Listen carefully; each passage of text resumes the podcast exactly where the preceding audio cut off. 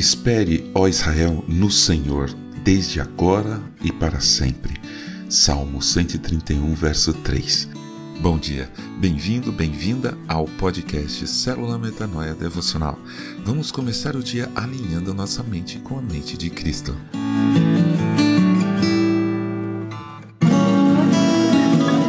Uma das coisas que eu mais fiz na vida foi esperar. Se houvesse uma graduação em espera, eu seria pós-doutor nisso. Em salas de consultório médico, parece sempre que o pessoal da recepção esqueceu de mim. Ou pulou mesmo. Eu já fiquei duas horas numa delas. Chega um momento que parece que eu já moro lá, né? Conheço todos os barulhos, cada poltrona, já li todas as revistas antigas, cujos assuntos para mim não são tão relevantes. A revista do protético, se eu ainda fosse dentista, pelo menos.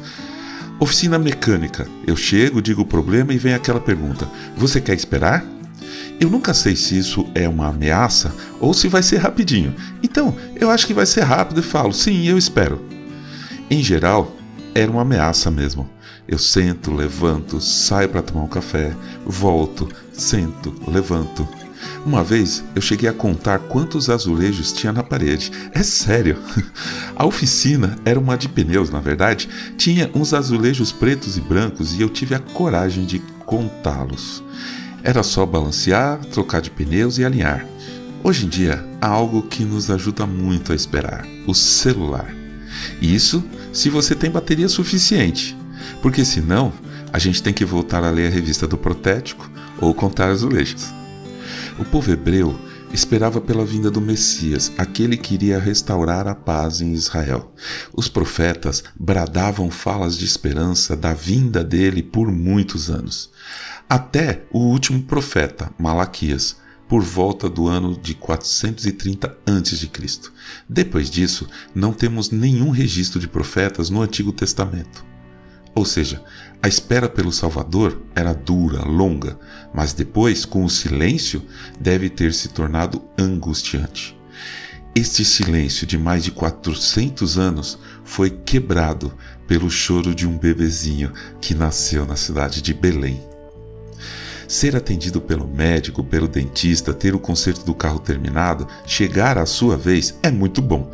Parece que a vida estava parada, mas vai continuar. Agora, saber que o Salvador chegou, que o tão prometido Messias está conosco, é mais que continuidade de vida, é o auge da alegria, é o ápice da vida, é o que importa. Foi o que aconteceu com Simeão. Passou toda a vida na espera do Cristo, mas com a certeza de que iria vê-lo ainda em vida. Ouça o texto no livro de Lucas, capítulo 2, versículos de 25 a 32. Em Jerusalém havia um homem chamado Simeão. Este homem era justo e piedoso e esperava a consolação de Israel. E o Espírito Santo estava sobre ele ele tinha recebido uma revelação do Espírito Santo de que não morreria antes de ver o Cristo do Senhor. Movido pelo Espírito, ele foi ao templo.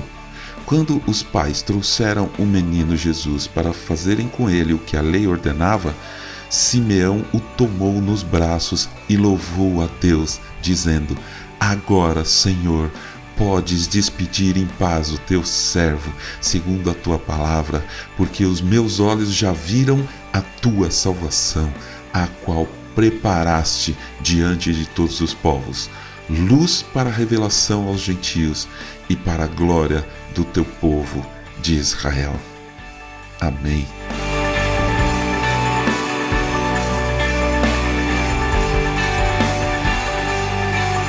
Ajude a espalhar a palavra de Deus. A seara é grande. Eu sou João Arce e este é o podcast Célula Metanoia Devocional.